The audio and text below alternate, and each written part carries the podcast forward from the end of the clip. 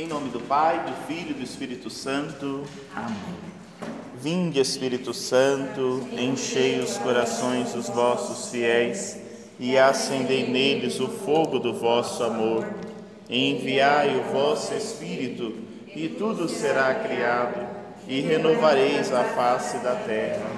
Oremos, ó Deus, que instruíste os corações dos vossos fiéis com a luz do Espírito Santo, fazei que apreciemos retamente todas as coisas, segundo o mesmo Espírito, e gozemos sempre da sua consolação, por Cristo Senhor nosso.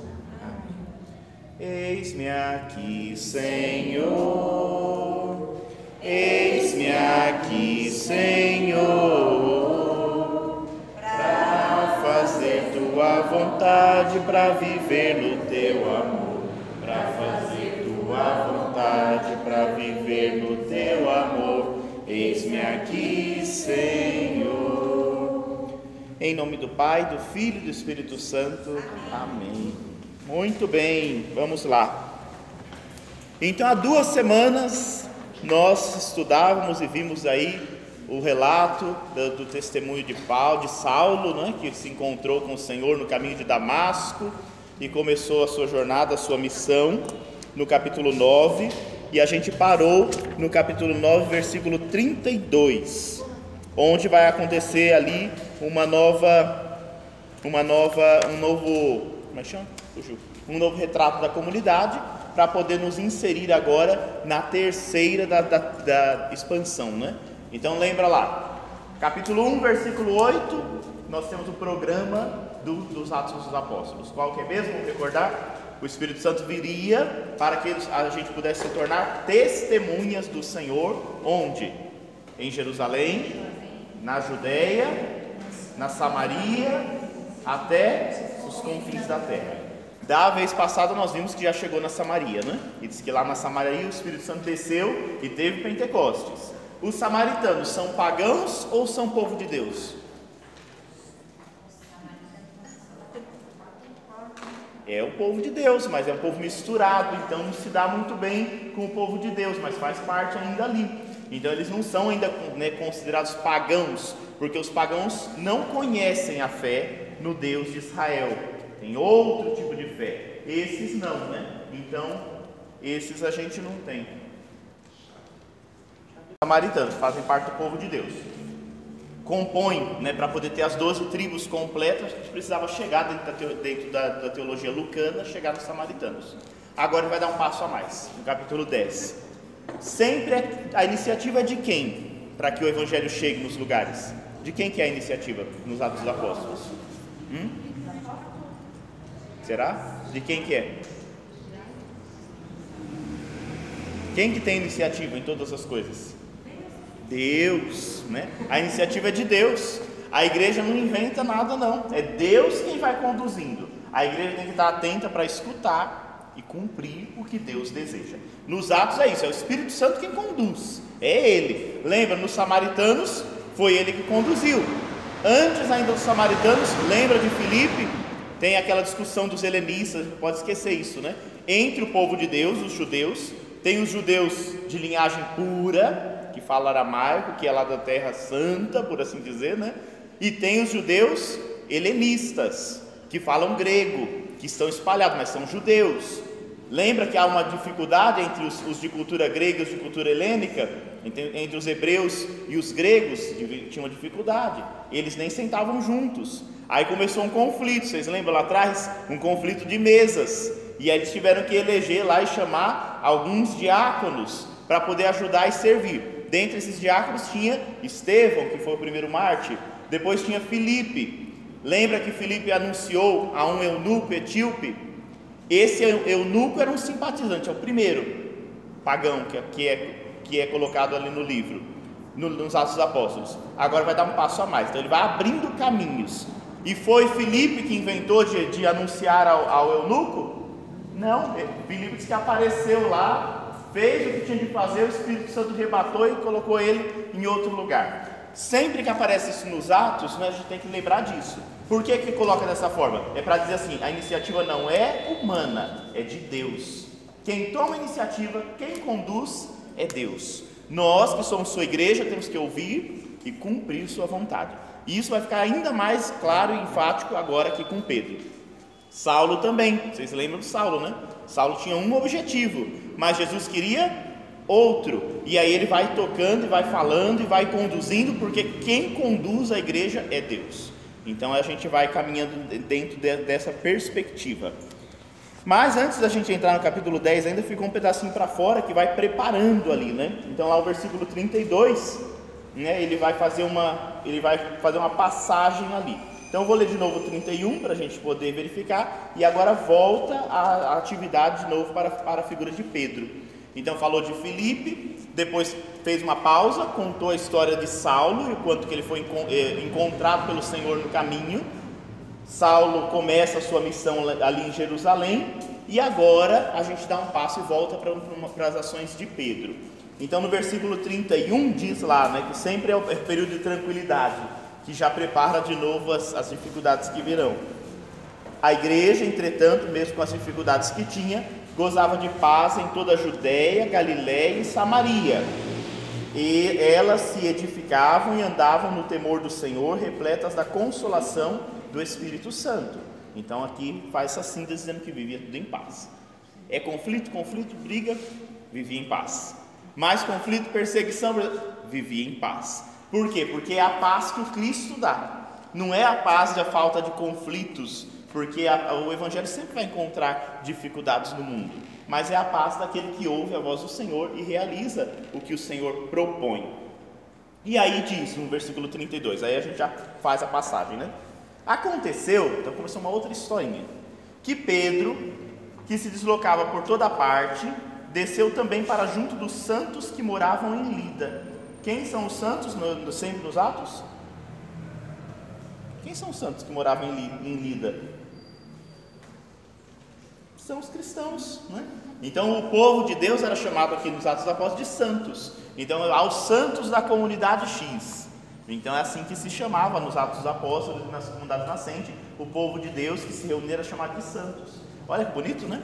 Então a gente poderia dizer aos santos da paróquia Sagrada Família, né? quem são os santos da paróquia Sagrada Família? Não é Jesus, Maria e José, somos nós, os santos, que pelo batismo devemos viver a santidade, né? Isso é bonito para a gente não ter aquela ideia de santidade como uma coisa inatingível, né? Os santos são os que estão no caminho, estão na caminhada, estão ouvindo a palavra de Deus, estão se purificando. Somos nós. E diz, ó, é interessante, Pedro andava, né? A missão, a dinâmica missionária da igreja que não pode faltar para nenhum de nós, ainda hoje tem que continuar bem firme. Então ele ia e aí ele foi, desceu então para essa cidade chamada Lida para junto dos santos que moravam lá encontrou ali um homem chamado Enéas, que há oito anos estava de cama, era paralítico. Pedro então lhe disse: Enéas, Jesus Cristo te cura, levanta-te e arruma teu leito.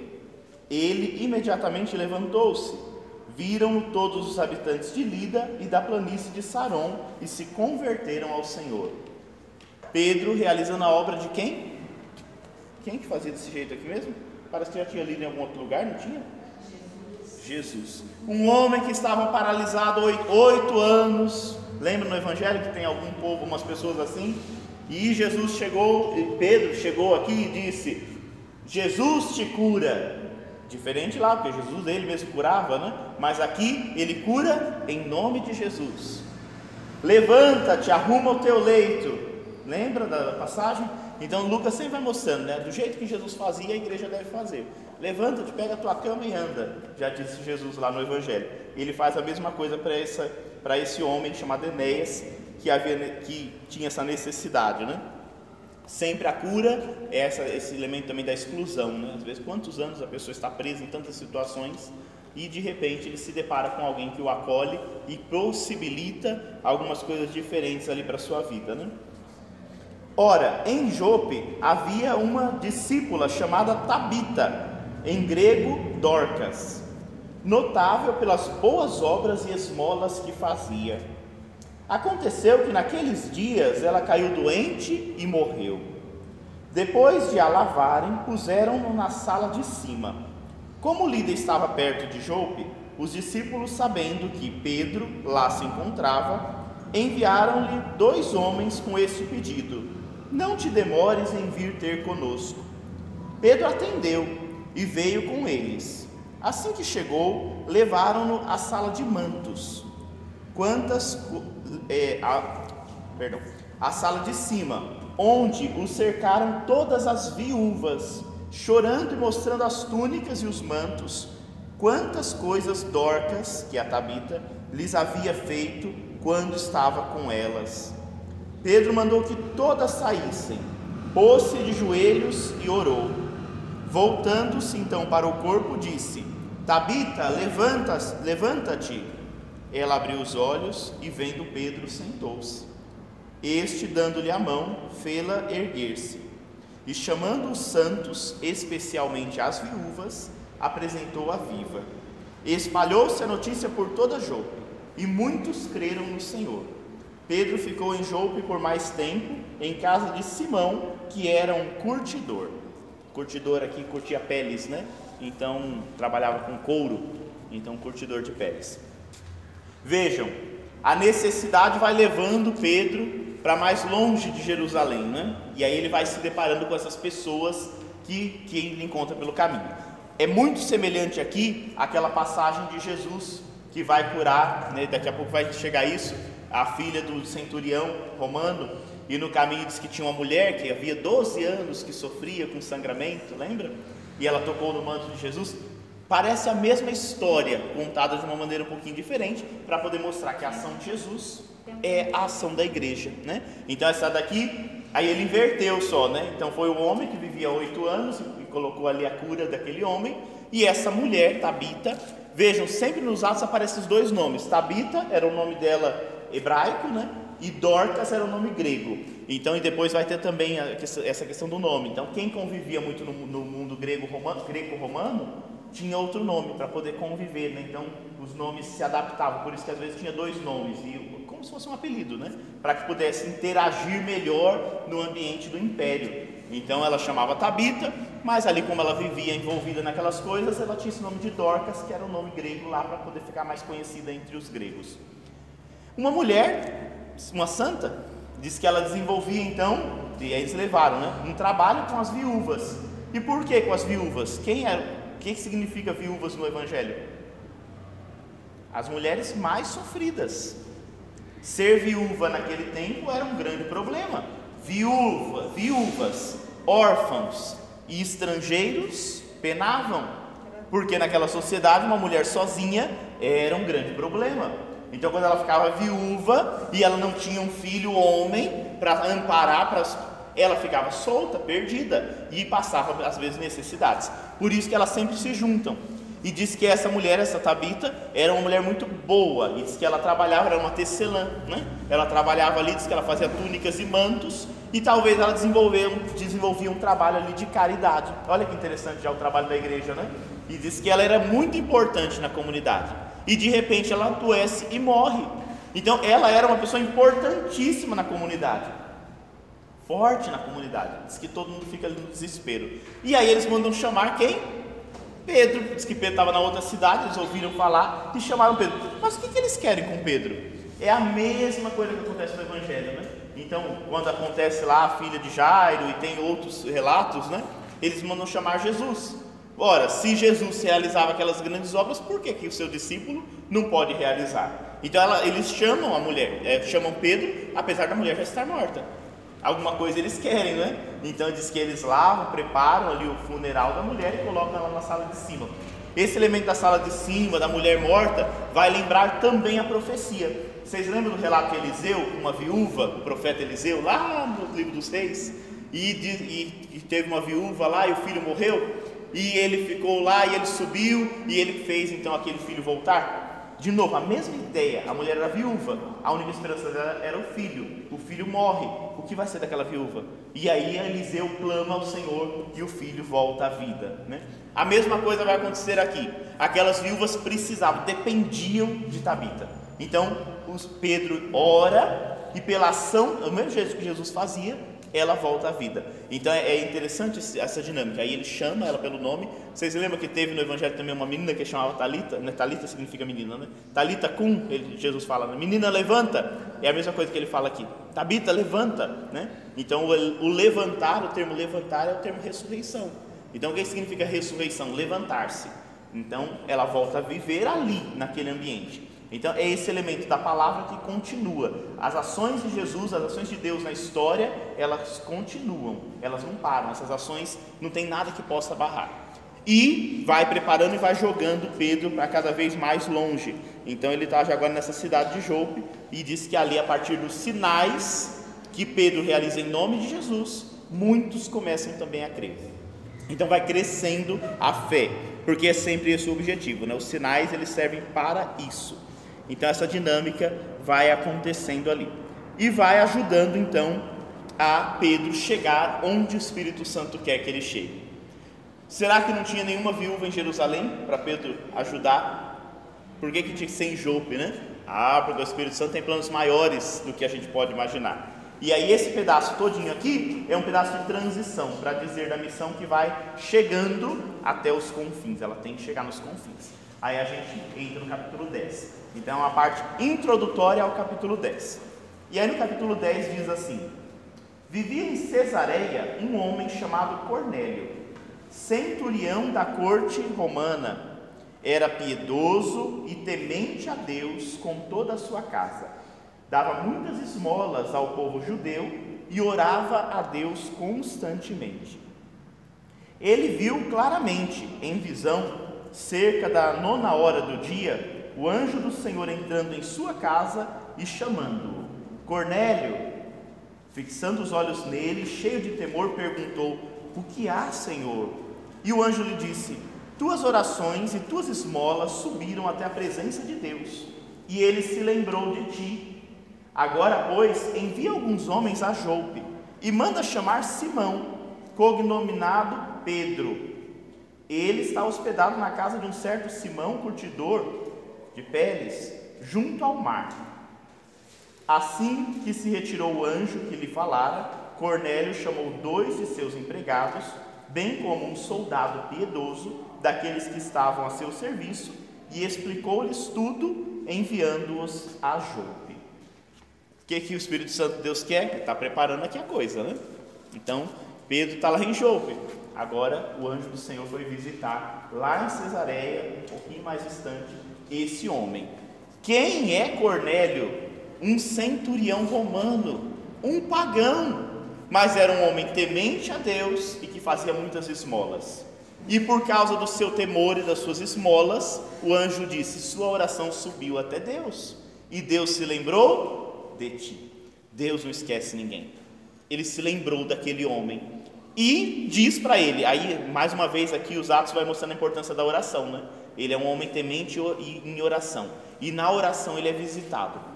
E o anjo diz: pega do, alguém, manda chamar Pedro. Tem um Simão ali na, na outra cidade, um pouquinho distante. Manda chamar e vir até aqui. Esse homem que é temente a Deus, ele não questiona, ele não pergunta, ele não tem medo. Se o anjo do Senhor está mandando, ele obedece. E ele chama então dois e mandam até lá. Aqui lembra muito o centurião romano lá que é chamado Jairo no Evangelho, né? Que tinha sua filha lá que passava necessidade, que estava morrendo e manda chamar. Lá com Jesus a gente vê que existem os intercessores. Eles falam assim: esse centurião ajuda muito as sinagogas, ele ajuda muito o povo, ele merece sua atenção. E Jesus vai, né? Então a mesma coisa aqui. Esse homem é um benfeitor, mas ele não é do povo de Deus. Ele é um simpatizante do povo de Deus, né? Então ele tem uma, um coração aberto, ele ouve a palavra, mas ele ainda não é, ele não foi acolhido, porque ele não se tornou judeu, então ele não, não foi circuncidado, ele não fez a circuncisão, ele não é judeu. Por mais bem que ele faça, um judeu não pode sentar na mesa com ele para comer, porque ele é pagão. Existe a divisão do puro e do impuro. Então, por mais que ele faça esmola, ele faça caridade, ele ajude todo mundo, ele é um pagão. Existe uma barreira entre o judeu e o pagão. Mas Deus, que não sabe o que é barreira, não sabe quem inventa a barreira e os, os muros somos nós, não é Deus, né? Deus então começa a preparar o seu caminho. O anjo do Senhor vai até lá, né? Vejam, os, os apóstolos já têm uma abertura. Diz que Pedro estava, estava na casa de um homem chamado Simão, que era um curtidor de peles, né? Então trabalhava com couro. E essas profissões, né, tinha essa tecelã, essas profissões não eram muito bem vistas no tempo, naquele tempo pelos judeus. Trabalhar com couro, ai, é terrível. Quem trabalha em cortume sabe disso, né? O cheiro é muito ruim. Então não é uma, uma profissão muito bem vista pelos nobres, pelos grandes da fé. É meio, meio impuro, meio impuro, sabe? Então existe um pouquinho de impureza. Pedro já está hospedado na casa de um deles.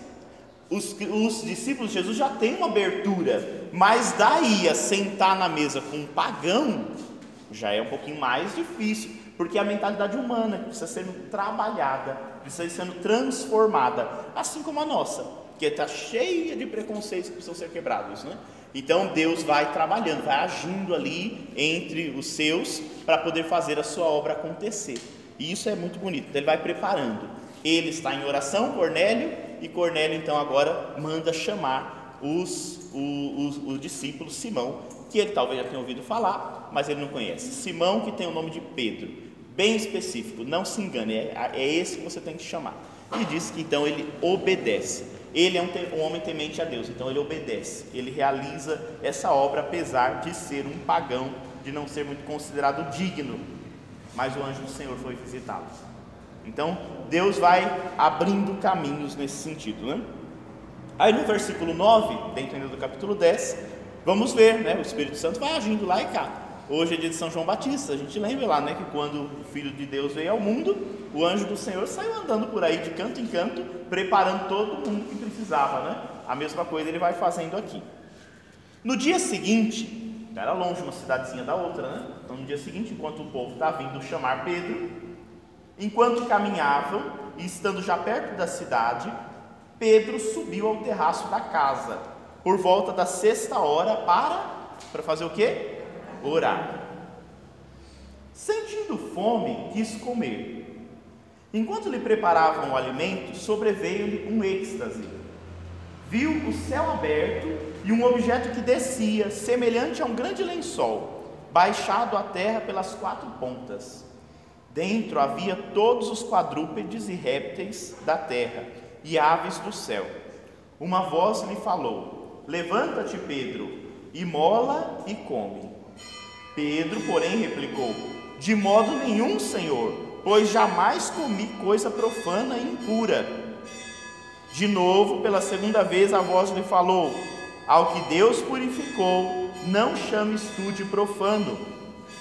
Sucedeu isto por três vezes, e logo o objeto foi recolhido ao céu. Bom, teve uma visão. Uma pausa aqui no versículo 17. Então Pedro estava lá rezando, de novo rezando, e teve uma visão. E nessa visão descia um lençol do céu, como se fosse um lençol, uma toalha de mesa. E nessa toalha de mesa, de, ao redor tinham os, os animais, os quadrúpedes, répteis e algumas aves. E a voz do céu disse assim: Pedro, mata esses animais e come. Você está com fome? Mata esses animais e come. Mas qual era o problema? Eram animais impuros. E Pedro, fiel e temente, disse: Senhor, eu nunca coloquei na minha boca uma coisa impura. Nunca, eu cumpro a lei, eu não faço essas coisas, né? E aí diz que a voz do céu disse assim: Não diga que é impuro aquilo que eu purifiquei. Três vezes. Tem coisa que é difícil da gente entender, né? Como entender o que Deus quer? Pedro ficou confuso. Visão estranha, né? Come, né? eu já purifiquei. Vem do céu. É um sinal para dizer alguma coisa ali para Pedro. Diz que Pedro fica ali rezando, esperando, e aí essa visão vai embora. Vamos ver o que, é que acontece na sequência. Versículo 17. Então Pedro, no seu íntimo, hesitava sobre o significado da visão que tivera os homens enviados por Cornélio, tendo perguntado pela casa de Simão, pararam junto à porta do Simão curtidor, né? Então esse povo veio que nem doido para achar esse homem, mas como ele era uma pessoa que trabalhava com couro, foi fácil achar. Né? Quem é o Simão? O Simão curtidor de pele, né? Acharam lá a casa do Simão e lá tinha um outro Simão chamado Simão Pedro. Chamaram e se informaram se era ali que se hospedava um Simão de nome Pedro. Entretanto, meditando ainda Pedro sobre a visão, disse-lhe o Espírito. Ele estava lá em cima, no terraço, ainda rezando e meditando, falando: O que será que Deus quer de mim com essa visão? Né? Aí diz que o Espírito Santo falou para ele assim: Alguns homens estão aí à tua procura. Desce, pois, e vai com eles sem hesitação, porque fui eu que os enviei. Então Pedro estava lá em cima, para de ficar meditando, Pedro, porque agora tem gente lá esperando, e vai sem hesitar. Realiza o que eu estou dizendo. Descendo então Pedro ao encontro desses homens, disse: Aqui me tendes, sou eu a quem procurais. Qual o motivo da vossa vinda? E responderam: O centurião Cornélio, homem justo e temente a Deus, de quem toda a nação judaica dá bom testemunho, recebeu de um santo anjo o aviso para chamar-te à sua casa, para ouvir as palavras que tens a dizer. Convidando-os então a entrar, deu-lhes hospitalidade. E aí depois, no dia seguinte, levantou-se e partiu com eles. Alguns dos irmãos que, que eram de Jope acompanharam mais um dia e entrou em Cesareia. Então, era longe, né? Era um dia de viagem. Então, o Espírito vai preparando e vai se organizando. Então, um dia para poder vir os mensageiros, chegou, aí já começa uma abertura.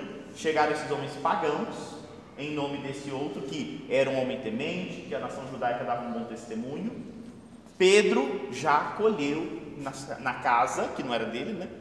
Mas ele acolheu já na casa esses pagãos. Já começa alguma coisa aí diferente, né? Então eles foram acolhidos. Um judeu não tinha muito isso, não, de acolher um pagão, né? Mas eles acolheram ali aqueles ali, dormiram e no outro dia eles vão seguir viagem. Então a visão vai, vai se compondo.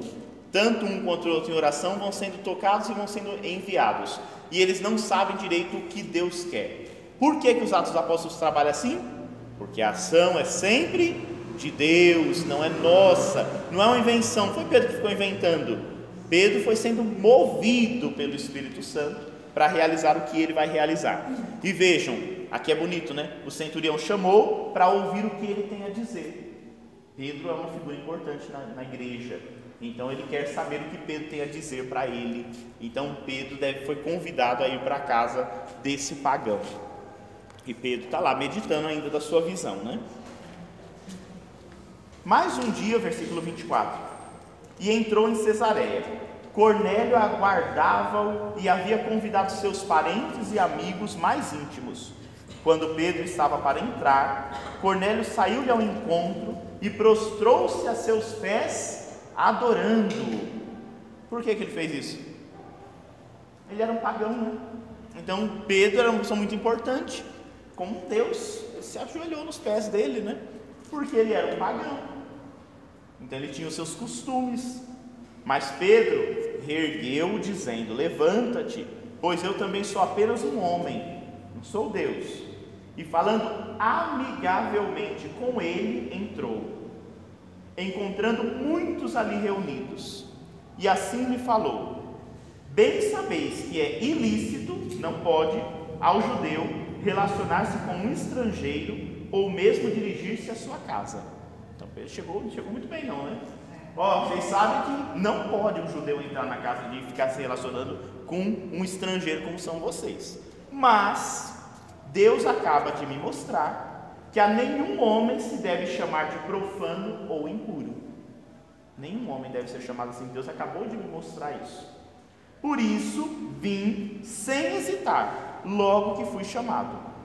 Pergunto, pois, por que razão me chamastes? Cornélio respondeu: Faz hoje três dias, por, por esta mesma hora, eu estava em oração pela hora nona, em minha casa, quando diante de mim postou-se um homem de vestes resplandecentes e disse-me: Cornélio, a tua oração foi ouvida e tuas esmolas foram lembradas diante de Deus. Manda, pois, alguém a Jope chamar Simão, cognominado Pedro. Ele está hospedado em casa de Simão, o curtidor, à beira-mar. Imediatamente mandei chamar-te, e tiveste a bondade de vir. Aqui estamos, pois, todos nós diante de ti, para ouvir tudo o que te foi ordenado por Deus. Então, aí vai se completando, né? Pedro então chega e diz assim: Olha, eu sou um judeu eu não posso entrar aqui. mas Deus me mandou vir aqui, porque vocês me chamaram. E eu vim, porque Deus me mandou. O que, que vocês querem, afinal? O que, que vocês querem? E ele fala: Ora, o que nós queremos, Deus foi quem pediu para a gente chamar vocês. Então nós queremos ouvir tudo que Deus mandou você dizer. É assim que funciona, né? Então a coisa vai acontecer. Vai acontecer agora um momento de catequese, né? Porque é claro que quando a gente fala dos pagãos, eles precisam modificar alguns hábitos. Dá para adorar uma outra pessoa? Dá, né? Então, mas Pedro julgou e apontou o dedo e falou com ele bravo. Não, diz que amigavelmente levantou e falou: Cornélio, meu irmão, nenhum homem é. Eu sou um homem, nós não somos deuses, não. Fique em paz, não. Mas veja o quanto é difícil às vezes as culturas se relacionarem, né? E o quanto às vezes a gente tem dificuldade para poder ensinar algumas coisas. Então, a gente precisa ter esse cuidado na hora de evangelizar, né? esse ah, cuidado. Esse sonho que ele teve, e teve, teve a visão que ele teve da glória, se relaciona com Cornélio, não é? Que é, é, é? Vou, isso, vou entrar nisso agora, né? Então é exatamente isso. Então vejam como que Deus age. Então o que, o que, que a visão estava dizendo para ele? Bom, animais impuros a gente não pode comer. Deus veio e disse que aquilo que ele purifica, a gente não deve questionar. Então era para ele matar os animais e comer. Ou seja, ele, e aí ele vai, Pedro vai falar um pouquinho mais daqui a pouco, né? ele vai fazer um discurso. E aí a gente vai entender, ele vai citando esses pontos. Ele está meditando ainda, mas ele está entendendo assim. Ora, então parece que não existe mais esse negócio de alimento puro e impuro. Isso com alimento. Agora veja, se Deus está falando que nem o alimento é impuro, como é que a gente pode dizer que o outro o ser humano é impuro? E é isso que ele disse para Cornélio. Ele falou: Olha, Deus acabou de me ensinar que a gente não pode chamar um outro homem de impuro. Por isso eu estou na sua casa. Mesmo a lei falando que eu não posso estar na sua casa. Porque a lei mandava não comer um tanto de animais, mas o anjo do Senhor disse que esses animais já foram purificados. E que se Deus purificou, ninguém tem que questionar mais. Era isso a visão. Então a toalha ali vinha do céu para poder mostrar isso. É mensagem de Deus que desce para a terra. E tudo que Deus criou é puro e santo. Somos nós que às vezes entortamos as coisas.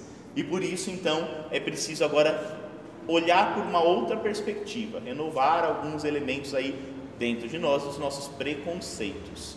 Então, começa o relacionamento com o pagão. Não é invenção nossa, tá vendo? Até Pedro tem dificuldade, é difícil, tem coisa que é complicada, mas é ação de Deus. Como vai ser? E aí, isso nunca é um fato isolado. A gente vai ver que vai dar pano para manga essa história aqui. Mas vejam a festa, a alegria que Cornélio, os seus parentes e amigos próximos tiveram de receber um enviado do Senhor. E a importância da igreja, né? Pedro representa já a comunidade. Então ele é alguém importante que foi lá. E eles querem ouvir essa palavra da igreja, porque não dá para viver a fé sozinho. A gente precisa da igreja também, né? Então Cornélio precisa também entender um pouco mais. Ele já simpatizava com a fé judaica, mas ainda não tinha abraçado essa fé. Mas Deus se lembrou dele e foi ao encontro dele. E vamos ver o que, que Deus quer dele que agora vai falar o que Deus quer dele, né? Vai continuar mais um pouquinho. Aqueles que haviam sido. Não, perdão, já estou pulando coisa, né? Que versículo que a gente está? 34. Tomando então a palavra, bom, agora o Cornélio abriu o espaço e falou assim: Vamos lá. E aí, o que, que vocês querem, né? A gente quer te ouvir. Então Pedro tomou a palavra e disse assim: Pedro falou: Dou-me conta, em verdade, que Deus não faz acepção de pessoas. Eu estou me dando conta disso agora. Olha, Pedrão velho já, ó. E agora que ele está se dando conta disso. Mas que em qualquer nação, quem teme a Deus e pratica a justiça, lhe é agradável. Deus não vê placa, né? Deus vê quem teme e faz a justiça. Tem critério, não é qualquer um, não. Tem que temer e tem que fazer a justiça, faz o bem, quem tem um coração puro, né? Tal é a palavra que ele enviou aos israelitas, dando-lhes a boa nova da paz por Jesus Cristo, que é o Senhor de todos. Então Deus enviou Jesus Cristo aos israelitas para trazer a paz, porque Ele é o Senhor de todos, de todos. Sabeis o que aconteceu por toda a Judéia. Agora começa a pregação, né? Jesus de Nazaré, começando pela Galiléia, depois do batismo proclamado por João, precursor, como Deus ungiu com o Espírito Santo e com poder. E ele passou fazendo bem e curando a todos os que estavam dominados pelo diabo, porque Deus estava com ele. E nós somos testemunhas de tudo o que ele fez na região dos judeus e em Jerusalém. E ele, a quem no entanto mataram, suspendendo-o no madeiro. Mas Deus o ressuscitou ao terceiro dia e concedeu-lhe que se tornasse visível, não a todo o povo, mas às testemunhas anteriormente designadas por Deus, isto é, a nós, que comemos e bebemos com ele, após a sua ressurreição dentre os mortos. E ordenou-me que e ordenou-nos que proclamássemos ao povo e dessemos testemunhos de que ele é o juiz dos vivos e dos mortos, como tal constituído por Deus. Dele todos os profetas dão testemunho de que por meio de seu nome receberá a remissão dos pecados todos aqueles que nele crer. É o querigma que a gente chama, não é? Primeiro anúncio. Esse pagão conhecia Deus, mais ou menos, ali, não sabia muito das leis, mas era temente a Deus. Mas ainda não conhecia o seu filho enviado, Jesus. E é no nome de Jesus que nós somos salvos, né? Então ele vai anunciar o nome de Jesus para ele. Se ele tem o coração aberto, ele quer saber o que Pedro tem a dizer, Pedro tem um testemunho para dar. Porque o Senhor pediu que eles fossem testemunhas. Eles não são pessoas qualquer mesmo, né? Eles são aqueles que comeram e beberam com o Senhor e vieram agora testemunhar. Então Pedro vai fazer a primeira catequese aqui já, não é? Para esse povo ali. Então ele está falando ali que Deus é um juiz imparcial. Deus não olha aparências, nem faz separação de pessoas. Deus olha coração e atitudes. E essas a gente tem que tomar bastante cuidado para que sejam coerentes, né? Porque Deus é assim. Então nós fazemos acepção, Deus não faz. Deus não faz separação de pessoas. Né? Deus olha a todos com bondade, com benignidade. E nós temos que também aprender isso de Deus. Mas vejam, Pedro estava ainda falando essas coisas. E o que aconteceu quando Pedro estava falando? Quem que interrompeu Pedro? Olha só, apóstolo, hein? A gente diz hoje o primeiro Papa, mas não teve um engraçadinho que interrompeu Pedro? Pedro estava falando e alguém interrompeu. Quem interrompeu Pedro? O Espírito Santo. Opa, então deixa, deixa ele, né? Quando o Espírito Santo desceu sobre todos os que ouviram a palavra, eles estavam apenas ouvindo a palavra, o Espírito Santo desceu sobre eles.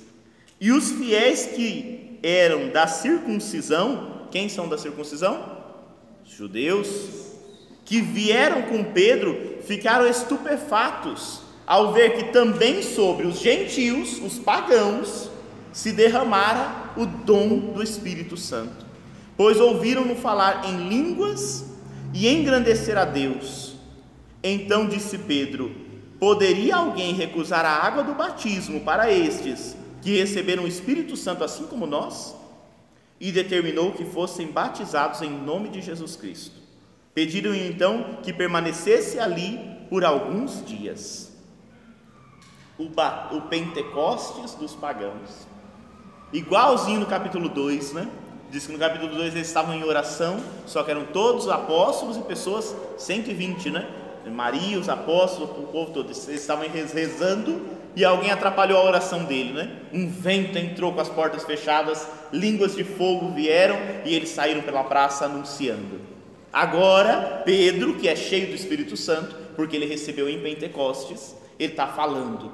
E a palavra que ele fala preencheu o coração daqueles homens, e quem interrompeu? O Espírito Santo veio e disse que todos eles começaram a falar línguas. Que línguas eram essas? As mesmas que os apóstolos e aqueles homens que já tinham recebido o Espírito Santo conseguiram identificar o que eles estavam falando e falaram: o Espírito Santo desceu sobre eles. A gente não senta nem na mesa para comer com eles e o Espírito Santo veio sobre eles e os batizou no Espírito. É, é a ação de Deus, né? Esse é o Pentecostes dos pagãos. Então os gentios, e aí Pedro falou: Horas, se o Espírito Santo já desceu, aqui é para fazer a distinção. João, ele acabou de falar de João, João batizava com água, mas João disse: virá aquele que vai batizar com o Espírito Santo. Está aqui. É o próprio Jesus, é ele que batiza com o Espírito Santo, né? E esses homens foram batizados. E aí acontece essa inversão. Ora, se eles receberam o Espírito Santo, vamos batizá-los na água agora. porque ninguém pode mais negar a água a eles, o Espírito Santo já veio, né? e aí diz que todos eles foram então batizados, e já ali fortalecidos na fé. E aí eles convidaram, e aí é um detalhezinho assim que passa despercebido, né? E diz que eles pediram então que eles permanecessem com eles alguns dias. O que, que significa isso? Não basta só, ai que bom, né? O Espírito Santo desceu sobre vocês, ai sejam muito felizes, tchau, viu? Vamos para nossa casa aqui.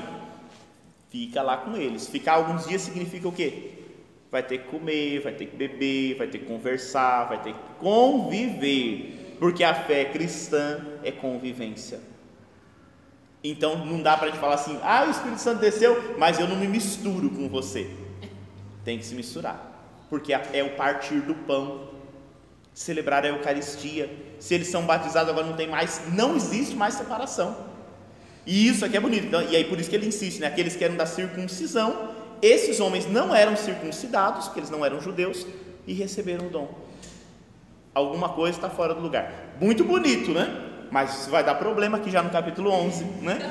Porque é assim, o Espírito Santo não veio para deixar as coisas quietas, não, né? Lembra lá quando, quando o Espírito veio sobre aquele velho chamado Simeão e a profetisa Ana, e ele disse assim: Esse menino vai ser causa de contradição? É isso. Nem depois que ele morreu e ressuscitou, ele não deixou de ser causa de contradição. Então as coisas ainda vão se acertando. Porque isso aqui é bonito, gente. A gente às vezes tem nossos preconceitos, nossa cabeça fechada, mas tem que ter abertura para se moldar. Não precisa ser perfeito, né? Agora que não pode continuar com a cabecinha fechada. E olha que tá cheio de cristão com a cabecinha fechada, viu? Nós mesmos, que às vezes a gente começa a achar muito, que a gente é muito santo, que a gente já conhece muito, e a gente olha os outros com o olho torto. Não é assim? Às vezes a gente olha, ah, o outro ali, o que não tem, não tem a nossa fé, o que não professa do jeito que a gente, ah, a gente acha que é um cristão segunda linha. Tem os da primeira linha, né? Que é a gente aqui que vive na igreja, tem aqueles meio de segunda linha assim. Era assim que vivia ali no tempo das, das primeiras comunidades, né? O judeu ali que conhecia a lei, recebeu o Espírito Santo, se achava, né? Por quê? Puxa vida, conhecia a lei, conheceu Jesus, abraçou a fé, recebeu o Espírito Santo, que maravilha, né? Mas agora o Espírito Santo vem e falou: Esse aqui não conhece nada disso, mas ele é igualzinho você. Entender isso não é fácil.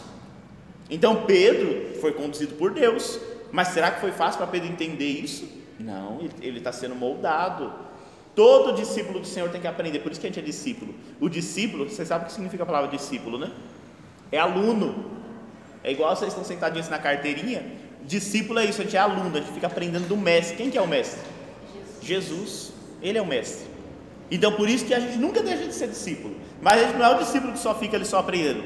Né? A, a Aparecida, a nossa conferência, né, o documento que tem, chama a gente de discípulos missionários. A gente aprende e já leva, porque ele não fica esperando, não. Aprendeu, ele já põe a gente na missão. Né? Discípulos missionários. Nunca esquecer que a gente tem que aprender dele, porque de vez em quando a, gente, a cabeça é dura, e nunca esquecer que a gente tem que evangelizar, como Pedro. Então Pedro vivia ali em Jerusalém, mas começou a andar, andar, precisou os lugares, e ele foi. E olha ele na cidade pagã lá, junto dos pagãos. Então, Deus vai conduzindo, e a gente vai entendendo. Ó, Pedro ficou meditando, refletindo, e ainda vai meditar mais, porque a gente não aprende as coisas da noite para o dia, não, leva tempo. Mas se a gente tiver abertura, quanta coisa boa Deus pode fazer em nós, e nós pelos outros, né? É,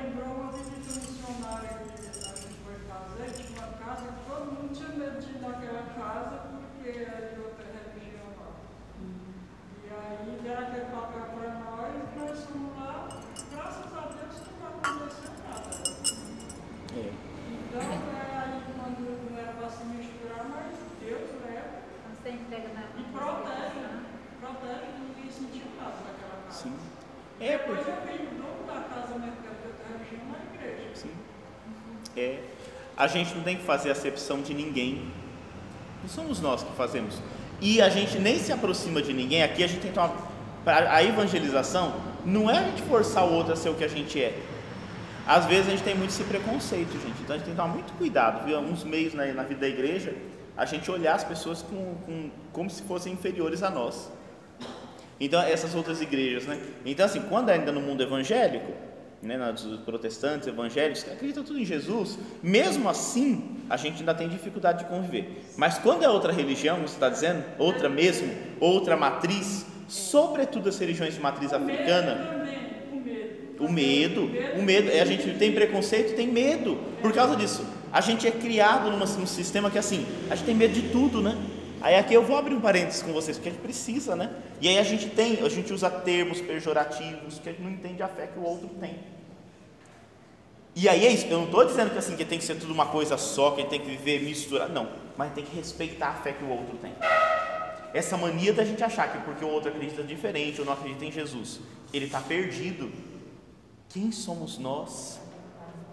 Pedro disse assim: quem somos nós para dizer que um, ser humano é, é impuro? Se a pessoa quer abraçar a fé, claro que é isso, ele está ensinando aqui para o pagão, né? Ó, tem coisa que já não combina mais, que agora você recebeu o Espírito Santo tem que viver aqui. Mas, sempre essa liberdade. Às vezes a gente acha que a gente tem muito problema, e sobretudo com as religiões mesmo de matriz africana, termos pejorativos, né? Eu vou até usar aqui, está gravado, mas assim, aquele termo que a gente tem que tirar do nosso, do nosso vocabulário, sabe? Ai, fulano é macumbeiro, isso é horrível, gente. Ele tem uma outra religião, uma outra fé, que não é a fé cristã. Tem que ter medo, não. Ele acredita de outro jeito. Ele é nosso irmão. Talvez ele não acredite nas coisas que nós acreditamos. Mas quem somos nós para julgar?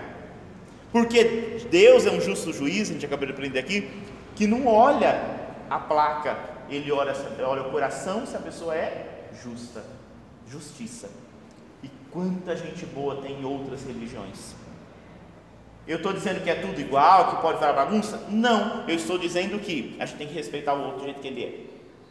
E a gente não tem que, que é isso chama proselitismo, né? A gente não pode fazer proselitismo, a gente sabe um outro para poder salvar ele tirando de onde ele é. Não, isso não é evangelizar. Evangelizar é dar um bom testemunho. Se a pessoa quiser vir livremente, como Cornélio. Cornélio chamou e falou: Eu quero conhecer. Pedro disse: Ó, está aqui, é Jesus. Mas Pedro não chegou lá dizendo assim, muda tu completamente de vida, você está no fogo do inferno. Que a gente tem esse discurso. E tem que tomar muito cuidado. Esses termos são pejorativos, porque o que, que é uma macumba, né, gente? De novo, um dia tem que fazer um curso só sobre as religiões, ecumenismo, diálogo interreligioso, para respeitar o outro. A gente fica com medo, amedrontado de tudo. Gente, eles acreditam diferente de nós, é só isso é outra matriz. Não adianta você pensar lá na, na, com a nossa cabeça cristã, porque é outra. As religiões de matriz africana são diferentes, porque é um mundo diferente do nosso. A gente às vezes quer padronizar tudo. Não, tem que ter calma, tem que ir devagarinho. Não pode virar uma salada. Vou lá, vem cá, um pé. Não, isso não. Cada um tem sua fé, sua religião. Mas tem tanta coisa que a gente pode trabalhar em comum, não tem? Será que a gente precisa ficar perguntando o que, que a pessoa é? Não, a gente tem que ver se a pessoa tem bondade dentro do coração, a gente lutar pela justiça. A gente perde tanto tempo brigando entre nós quando tem tanta coisa para a gente lutar juntos. E é uma coisa que ainda não está muito. A Igreja Católica, desde o Vaticano II, trabalha muito nessa questão do ecumenismo, do diálogo religioso, e a gente não aceita. Não aceita ainda. Porque a gente acha que evangelizar é a gente converter todo mundo. Mas o que é converter, né? Viver a nossa fé, dar bom testemunho, mas a gente não tem que ficar brigando com ninguém, porque tem muito mais coisa importante do que ficar brigando em nome de Jesus, porque Jesus não pede para brigar em nome dele, ele não agiu assim. Então, assim, de novo, tudo que eu estou falando aqui, às vezes você está, mas não encaixou ainda aqui, né? não vai ser hoje que a gente vai encaixar, mas é a gente abrir nossa cabeça. Olha, Pedro falou assim: Olha, eu acabei de aprender, olha que ele viveu três anos com Jesus, hein? Agora ele está na missão, eu acabei de aprender aqui que Deus não faz divisão de pessoas. Mais do que Jesus já tinha ensinado, hein? Quanto tempo demora? Então, Deus tem paciência, a gente é que não tem. E a gente quer impor as coisas, e não é assim. Então a gente tem que tomar muito cuidado, sabe? Porque é isso, só porque às vezes a pessoa é de uma, de uma da religião do candomblé, ou da, da umbanda, a gente acha que a pessoa. Não, gente, eles têm ali as crenças deles diferentes das nossas, mas eles não cultuam o mal, a gente acha que cultua o mal. Não, meu Deus do céu, quem cultua o mal? Tem coisas seitas que cultuam o mal, mas são pequenas, são grupos pequenos. Não é isso, né? É outra matriz. Um dia a gente precisa estudar um pouquinho para a gente poder entender. É outra matriz, eles acreditam em outros deuses, como os pagãos acreditavam. E Pedro não teve medo de entrar lá na casa dele, não, porque ele queria conhecer alguma coisa diferente. A gente ter essa paciência, porque a gente tem muito esse preconceito, a gente é criado assim, né? E a gente acha que tudo. Então o católico vive morrendo de medo da pessoa ter feito uma coisa. Uma... A gente não tem que ter medo, porque nós temos o Espírito Santo. Eu fui criada na, meu pai era espírita, mas assim, minha avó sempre falava, né? A gente tem que ter a religião da gente. Ele era espírita, ele e minha mãe, mas eu nunca fui espírita. Sim, Mas o meu pai era muito caridoso. sim.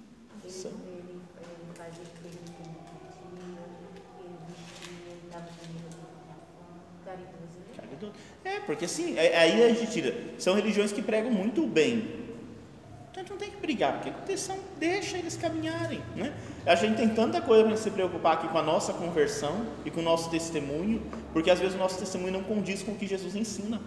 Aí é que está o problema. E a gente fica perdendo tempo querendo converter os outros quando tem que converter a gente mesmo. Porque se a gente se converte, o nosso testemunho arrasta. Mas é a gente que tem que se converter. Não é palavra bonita, porque palavra bonita não muda ninguém, não. É atitude. Então, a gente ter essa perspectiva, isso é importante. Mas vamos caminhar, porque senão não dou conta, né? E aí, e a gente, e a gente quer chegar no 24 no capítulo, né? 24 não, 28, né? Vai mais, né? Bom, capítulo 11. Que beleza, né? Que bonito. Sentaram, conviveram, foram batizados. Pronto, o Espírito Santo chegou. Está chegando nos confins. E vai chegar mais, né? Que alegria. Mas, o que, que aconteceu? Olha o capítulo 11 aqui. Entretanto, os apóstolos, os outros, e os irmãos que estavam na Judéia, Judéia lá onde está Jerusalém, souberam que também os gentios haviam recebido a palavra de Deus. Chegou a notícia. As notícias chegam, né? Eita, o povo, os gentios vão receber a palavra de Deus.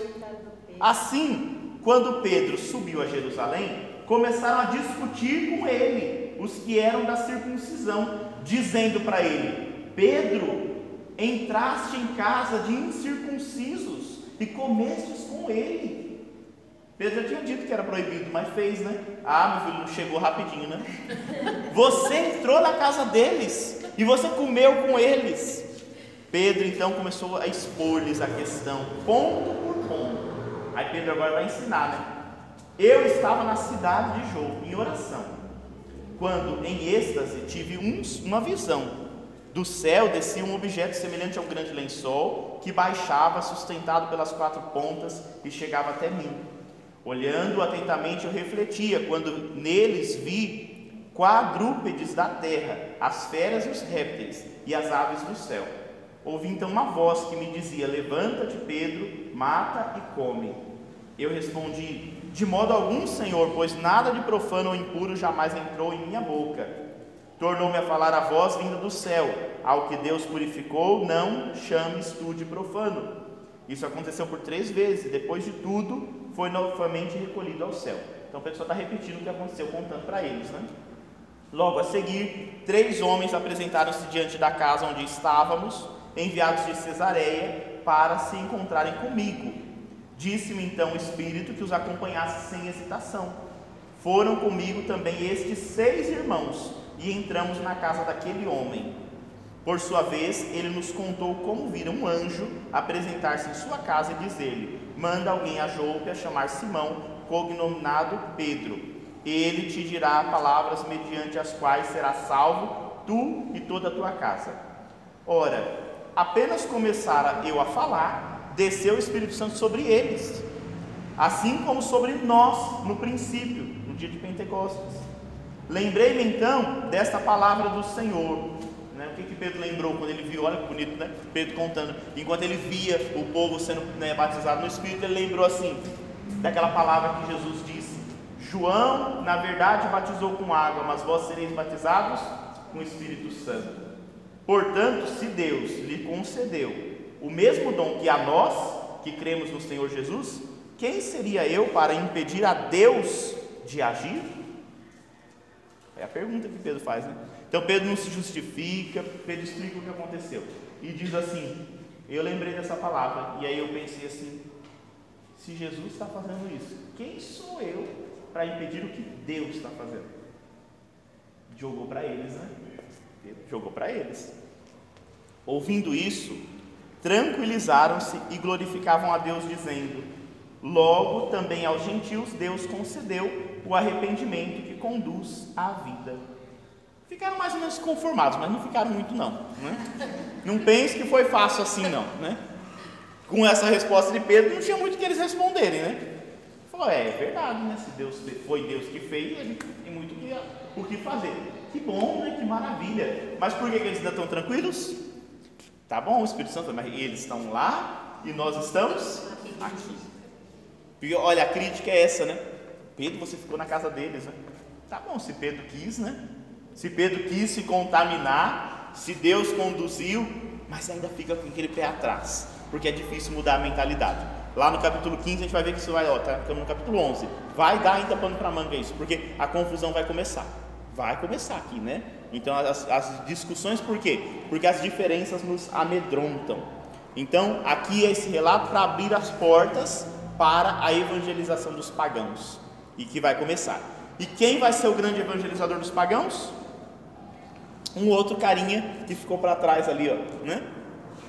Que foi contado lá no capítulo 9, falou sobre ele. Aí deu uma pausa, ele vai voltar agora para a jogada. Quem? Paulo e Barnabé, os dois, né? Paulo e Barnabé. Então, aquele Saulo que foi escolhido está ali de molho, esperando um pouquinho, né? Sendo mais trabalhado ali, e agora ele vai voltar aqui. Antes ainda dele voltar e tudo mais, nós vamos falar mais um pouquinho sobre a, a missão de Pedro e a fundação de novas comunidades, que é no capítulo 19, que é a fundação da igreja de Antioquia. Então, Antioquia vai ser uma cidade muito importante. Depois de Jerusalém, ela é a segunda mais forte nesse período, né? E ali vai se expandir a fé em Cristo. Então, Antioquia, na, na, nas comunidades nascentes, ela se torna referência, né? E aí diz aqui no versículo 19: Aqueles que haviam sido dispersos desde a tribulação que sobreviera por causa de Estevão, espalharam-se até a Fenícia, Chipre e Antioquia, anunciando, não anunciando a ninguém a palavra, senão somente aos judeus. O que, que ele está fazendo aqui? Está fazendo a ponte, né? Qual que foi a tribulação que sobreveio por causa de Estevão? Estevão tumultuou alguém? Por que, que teve tribulação por causa de Estevão? O que, que aconteceu? Estevão tumultuou. O que Estevão fez para poder ter espalhado a palavra? O que aconteceu com Estevão? Foi apedrejado, Estevão morreu, né? Então veio uma tribulação por causa de Estevão. Por quê? Porque Estevão foi apedrejado, morreu, né? Entregou. Aí você lembra, agora ele está voltando, está fazendo a ponte lá atrás. Então ele tinha parado a história lá, os atos estão todos assim, tudo costurado, né? Aí ele está voltando, está dizendo: lembra que lá atrás Estevão foi é, apedrejado e aqueles que eram da cultura helênica, os gregos, né, que, que tinham cultura grega, foram espalhados. Os, os, judeus não, os apóstolos ficaram, mas eles foram para as regiões. Lembra que dentre eles, um chamado Filipe foi para a região lá da, da Etiópia e tudo mais? Diz que outros se espalharam aqui, ó, pela Fenícia, Chipre e Antioquia. Mas eles não anunciavam a palavra a quem não fosse judeu. Não anunciavam ainda, porque não tinha essa autorização de fazer isso. Então eles chegavam lá nas cidades e aqueles que eram judeus eles anunciavam a palavra de Jesus e começaram a formar a comunidade cristã, por assim dizer. Havia entre eles, porém, alguns cipriotas e sirineus. Estes, chegando a Antioquia, falaram também aos gregos, anunciando-lhes a boa nova do Senhor Jesus.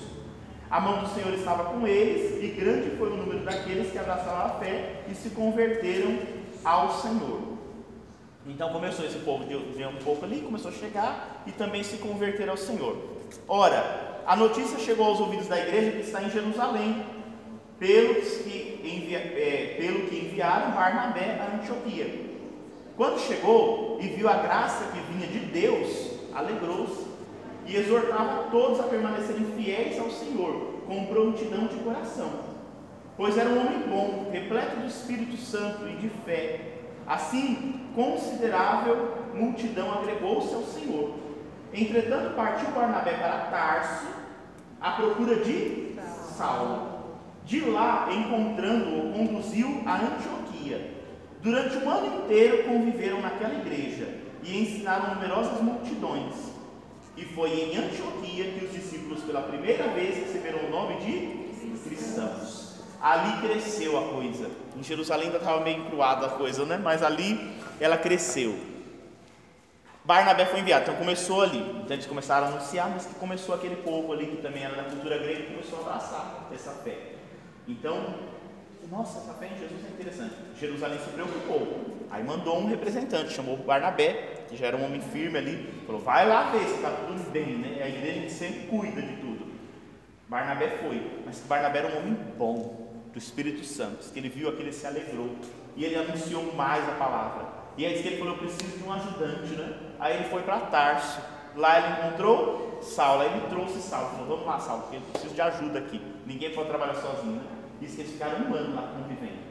E lá a comunidade foi crescendo, e pela primeira vez, os judeus que acreditavam em Jesus foram chamados de cristãos. É uma comunidade que se diferenciava. Então eles diziam assim: ah, aquele povo ali de Cristo, do, do Cristo, do Messias. Eles começam a ser chamados ali de cristãos. É a fé que vai crescendo, vai crescendo, vai se expandindo, vai chegando ali até os confins, né? Então, em Antioquia ali, os cristãos vão se organizando. Aqui a gente vai ter também as diferenciações dos termos, né? Vai aparecer os líderes das comunidades, ela vai se organizando um pouquinho. Então, o termo cristão, um outro Cristo. De lá para cá a gente assumiu esse nome, né? Então, ser cristão. Naqueles dias, alguns profetas desceram de Jerusalém a Antioquia apresentou-se um deles, chamado Ágabo, o qual começou a anunciar por meio do Espírito que estava para vir uma grande fome sobre a terra. E ela foi, de fato veio, no reinado, no reinado de Cláudio. Decidiram então os discípulos, cada um segundo suas posses, enviar contribuições em ajuda aos irmãos que moravam na Judéia. Eles de fato o fizeram, enviando-nos aos anciãos por intermédio de Barnabé e de Saulo. Só um pedacinho bonito aqui, pra, a, é a igreja sempre preocupada com a caridade, né? Os da caridade aqui tem que se alegram, né? Então, porque é a igreja já nascente. Vejam, Antioquia era uma cidade muito. É, é, na, em Antioquia, os cristãos de Antioquia eram muito fortalecidos. Os anciãos são os termos. Quem eram os líderes então desses cristãos? Aí cada hora eles usam uma palavra diferente. A palavra ancião é a mesma que a gente usa hoje para os padres, é presbítero. A palavra presbítero, né, é, significa ancião começa a usar, mas ainda não está muito identificado. Então, usa diácono, usa presbítero, usa ancião, depois vai usar episcopo. É só no século II que vai diferenciar e vai dizer: ó, os líderes da, da, fé cristã são os episcopos, os presbíteros, né? anciãos. E aí começa assim. Mas eles usavam apóstolos, profetas, não é muito claro. Cada um tem um ministério, um dom e são todos a serviço. Mas já se destaca essa figura do ancião. E aí diz que esse profeta veio e profetizou que vinha uma fome. E veio a fome na região da Judéia. E o que, que a comunidade fez? Olhou e falou: ah, coitadinhos. Não, que eles começaram onde tinha comunidade, falou: vamos fazer uma arrecadação. Foi a primeira ação solidária da igreja. É muito bonito, né? Eles arrecadaram fundos e vai. É, tava. É nesse tempo a Déia já estava por lá, andando. É, eu sabia, tá vendo só? Ela não estava na Santa Ceia, mas ela já estava ali em Antioquia lá, né? Então, diz que essa comunidade era muito forte, né? E aí eles se reuniram e ele falou, mas vai mandar para quem? Para os anciãos, né? Então esses líderes eram pessoas de boa fé, de boa fama, né? Então, responsáveis. E aí Saulo e Barnabé que organizaram ali a coleta e mandaram para Jerusalém. Então vejam quanto a comunidade já é preocupada com os os irmãos, né? Mesmo depois a gente vai ver, sabendo que Jerusalém era difícil, né?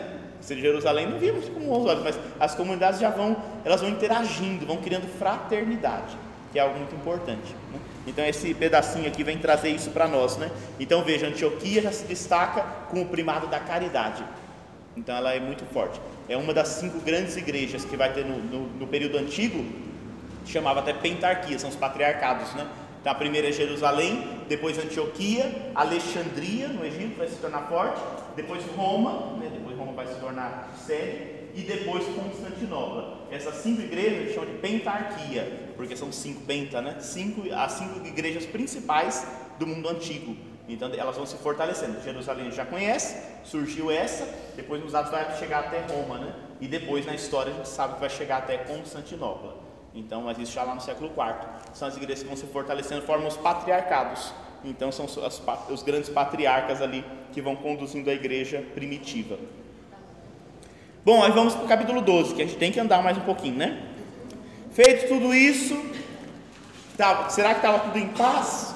Ah, meu filho, a paz quando está muito boa pode se preocupar que vem algum problema. Olha o capítulo 12 aí, muito conhecido de todos nós, aparece na liturgia e a gente vai se deparar com uma figurinha aqui novamente. Nesta mesma ocasião, o rei Herodes começou a tomar medidas visando a maltratar alguns membros da igreja. Assim, mandou matar a espada Tiago, irmão de João.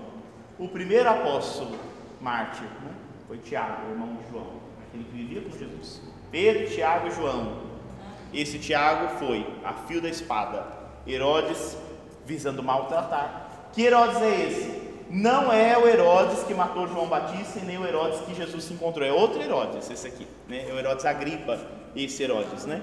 Esse era irmão daquela mulher do outro Herodes que chamava Herodíades, lembra dela?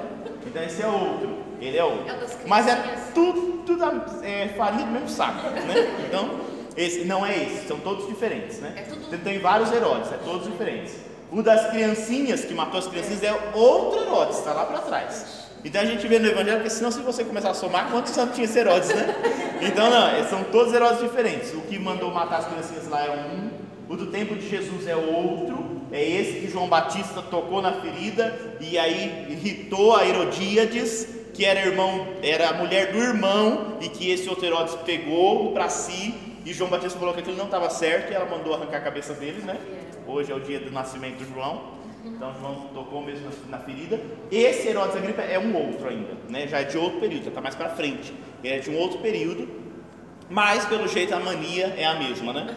E aí diz que ele fez então essa, essa, esse espetáculo e mandou matar a Tiago. E vendo que isso agradava aos judeus, mandou prender também Pedro. Olha que maravilha, né? Aqui começa a mostrar essa hostilidade que vai começar entre os cristãos e os judeus. Porque até então é, havia uma convivência harmônica. Mas agora ele começa a distinguir os judeus que abraçaram a fé no Messias e os judeus que não aceitavam Jesus. Então começa aqui começa a divisão e aí começa esses maus tratos. O primeiro maus trato começou, vocês lembram? Com Paulo, quando Saulo se converte, os judeus não gostaram, porque ele era um fariseu muito firme e de repente ele muda de lado, vira a casaca, não gostaram, começou o problema ali. E agora de novo. E quando matou Tiago, disse que ele olhou e falou: Nossa, não é que os judeus gostaram? Vou prender Pedro também. E aí prendeu. Era o dia dos pães sem fermento. Tendo-o, pois, feito deter, lançou na prisão, entregando-o à guarda de quatro piquetes, de quatro soldados cada um, tensionando apresentá-lo ao povo depois da Páscoa. Mas enquanto Pedro era mantido na prisão, a igreja fazia ardentemente oração a Deus em favor dele. Bom, chegou, agora chegou a perseguição aos apóstolos. Até então, quando mataram Estevão, a perseguição eram aqueles que tinham abraçado, mas eram de cultura helênica. Fugiram. Os apóstolos ficaram. Ficaram? Não tinha problema com eles. Mas agora esse Herodes resolveu mexer ali também. Então matou Tiago e falou: vou matar Pedro também. Porque Pedro, né? Já era forte, então prendeu Pedro. E percebam, né? Cercou com muitos guardas para não correr nenhum risco, ele queria fazer um espetáculo bem bonito. Né? Então ele queria, depois da Páscoa, apresentar Pedro para ver o que, que ia dar. Mas enquanto isso aconteceu, isso abalou a igreja, a igreja ardia em oração. Então Pedro está na prisão. Claro que isso abalou, né? Mas a igreja não desanimou de rezar, não. E disse que ela estava rezando. Quando se aproximava o momento de Herodes apresentá-lo, naquela mesma noite, Pedro dormia entre dois soldados presos a duas correntes, enquanto sentinelas diante da porta vigiavam a prisão. De repente, sobreveio o anjo do Senhor e uma luz brilhou no cubículo. Tocando o lado de Pedro, o anjo fez erguer-se, dizendo: Levanta-te depressa. E caíram-lhe as correntes das mãos. Disse-lhe ainda: Cinge-te e calça sandálias. E ele fez. Disse-lhe mais: Envolve-te no manto e segue-me. Pedro saiu e foi seguindo, mas não sabia se era verdade o que estava acontecendo por meio do anjo. Parecia-lhe antes uma visão. Então Pedro achou que estava tendo uma visão de novo, né?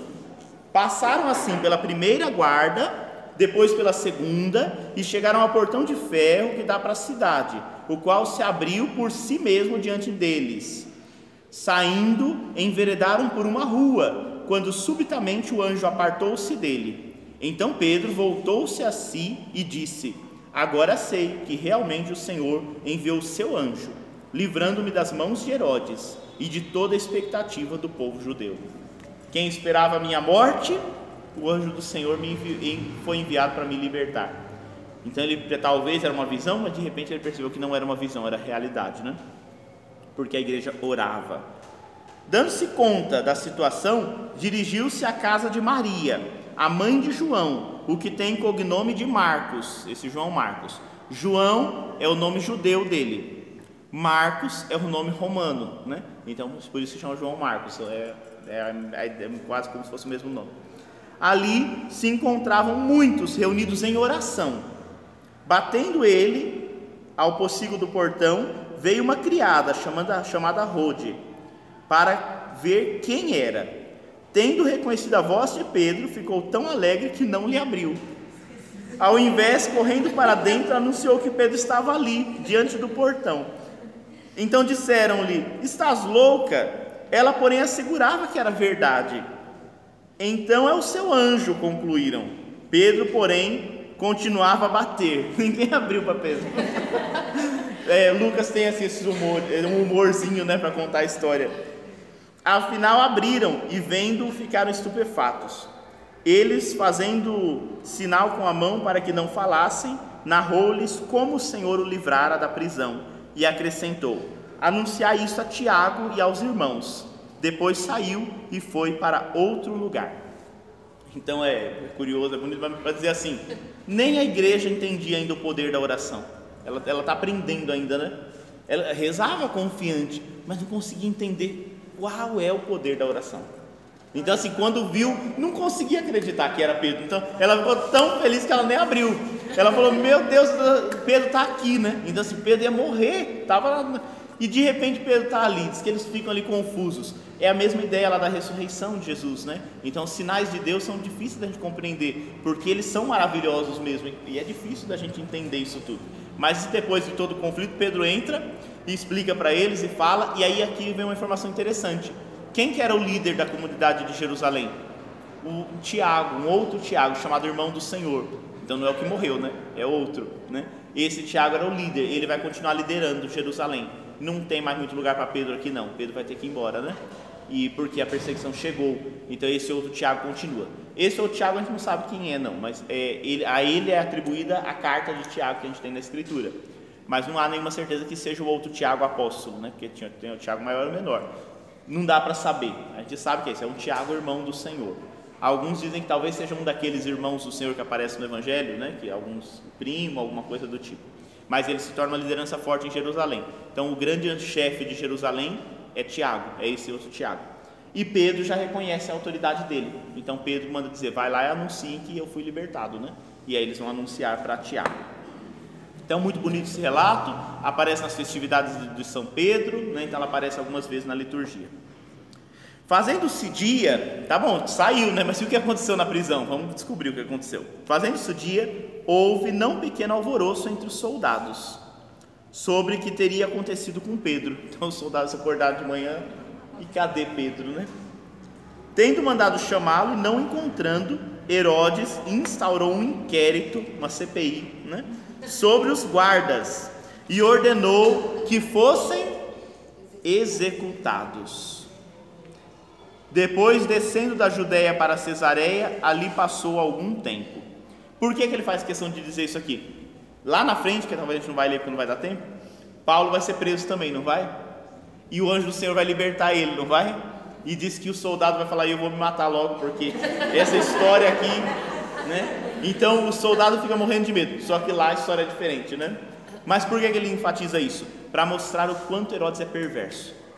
Ele é mal mesmo, né? então esse Herodes aqui não é coisa boa de jeito nenhum. Né? Então é isso, a crueldade de Herodes. Herodes é uma pessoa cruel, então ele manda matar todos eles. Né? Mas a Sagrada Escritura mostra que quem faz o mal não fica sem a sua punição. Aí vem de novo uma, uma, um fator aqui curioso né? e terrível. Ora, Herodes estava irritado contra os habitantes de Tiro e de Sidônia, mas esses, de comum acordo, apresentaram-se diante dele, depois de persuadir Blasto, camareiro real, começaram a pedir paz. Com efeito, a região dele se abastecia no período do rei, no território do rei. No dia marcado, Herodes revestiu-se dos trajes reais e tomou lugar na tribuna. Começando a falar à multidão, o povo pôs-se a aclamar. É a voz de um Deus e não de um homem. No mesmo instante, porém, feriu-lhe o Senhor, o anjo do Senhor, por motivo de não haver dado glória a Deus. Assim, roído de vermes, expirou. Então é o fim de Herodes. Ele se achou bastante, se sentiu Deus, né? Aí Deus falou: Ah, você está achando que você é Deus? O anjo do Senhor feriu eles, que ele morreu podre de vermes. É terrível, né? É feio. Então, cheio de vermes, ele morreu. E aí conta, tem relatos que contam que esse foi o fim de, de Herodes mesmo, né? Não foi agora, mas os, os traz isso aqui para dizer assim, isso aqui é bem para frente que isso vai acontecer. Mas ele traz aqui dizendo, Herodes fez muito mal, mas quem faz o mal se envenena com o seu próprio mal. Né? Então não é que Deus mandou, mas é isso, é para mostrar a podridão que ele era por dentro. Então, na, na Sagrada Escritura, quando tem esses elementos, é para mostrar isso, né? esses vermes. Então, os vermes o corroeram. Né? Então, é, é, é horrível, né? É, minha avó que a cobra morre no seu próprio veneno. Pro seu próprio veneno. É isso mesmo. Essa é a ideia. O Herodes aqui morre assim. Então ele sempre traz isso para poder dizer assim: o mal não vence, não. A gente pode achar que vence, mas ele não vence. Então ele fez o mal, ele matou o Tiago, ele tentou, matou os guardas, ele era injusto e ele se sentiu Deus, mas ele não é Deus. Então Deus mostrou e colocou ele no lugar dele, né? Então é, na, na Sagrada Escritura tem sempre isso. Alguns acontece isso aqui, né? E no 24, no versículo, né, diz: Entretanto, apesar de tudo isso que estava acontecendo, o que, que acontecia de verdade? A palavra de Deus crescia e se multiplicava. Essa é a ação de Deus. Apesar desses problemas, essas dificuldades, ele disse né, que, que Paulo, é, Pedro teve que ir embora de Jerusalém, mas apesar disso tudo, a palavra de Deus não parava de crescer. Apesar de Herodes, apesar do mal, a palavra de Deus se multiplicava. Quanto a, a Barnabé e Saulo, depois de terem desempenhado, do, é, terem desempenhado do seu ministério em Jerusalém, regressaram levando consigo João, cognominado Marcos. Então eles levaram mais um ajudante, que diz que a coisa lá estava, né? E eles levaram mais um ajudante.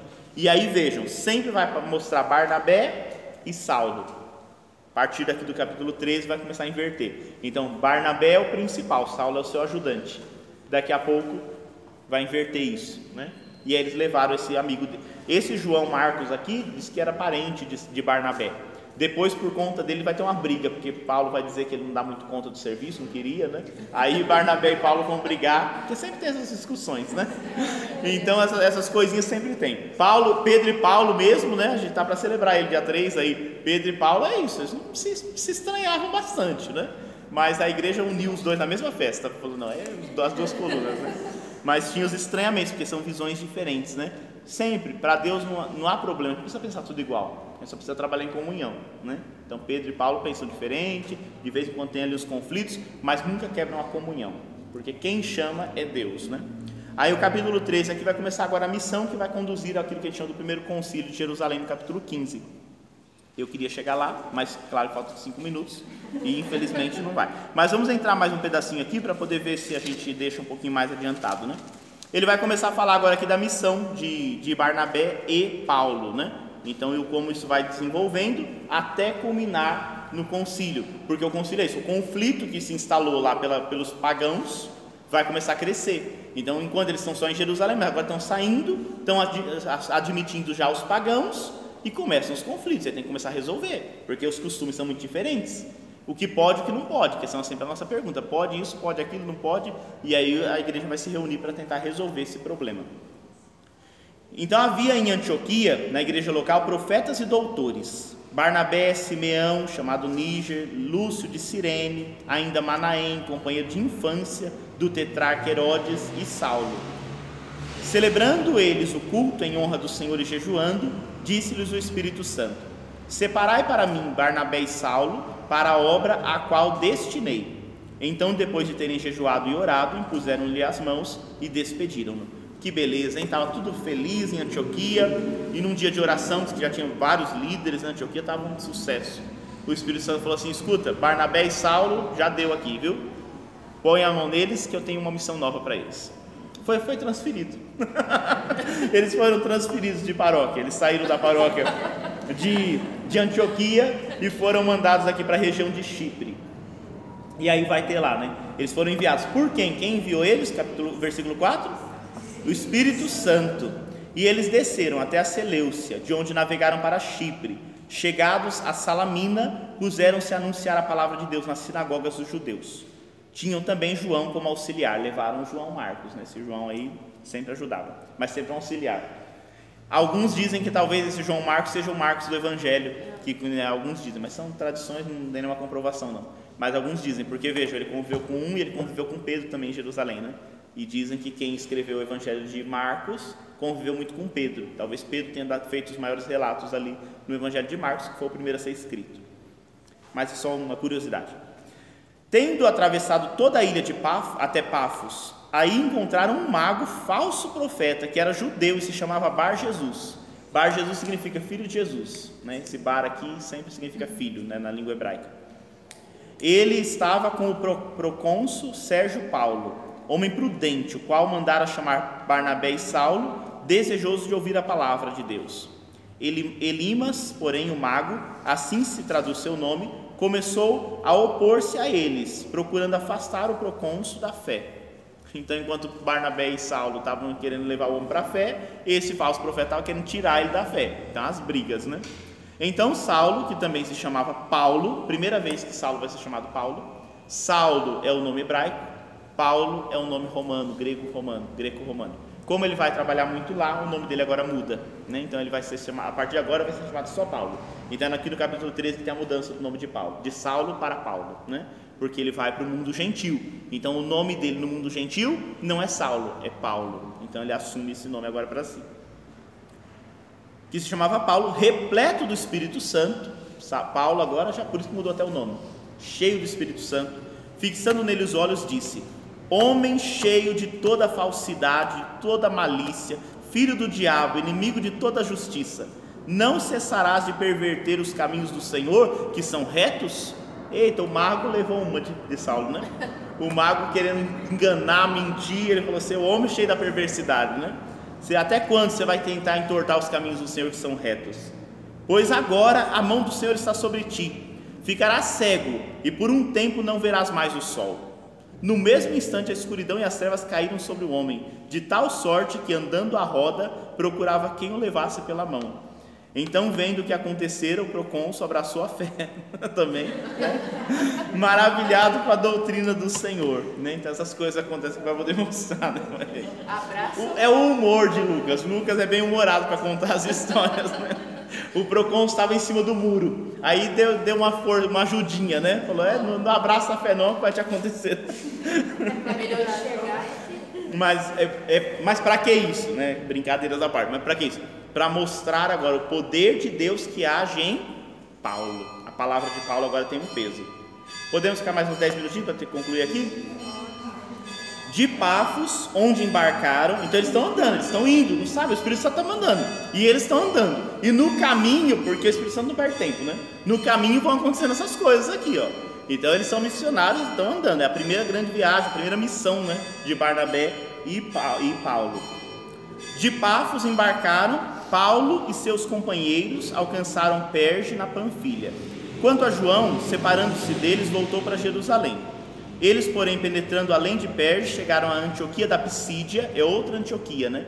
Esse imperador Antíoco era muito conhecido. Então, várias cidadezinhas romanas davam o nome de Antioquia. Então, não é aquela grande Antioquia da igreja, é uma outra Antioquia, na região da Pisídia, né?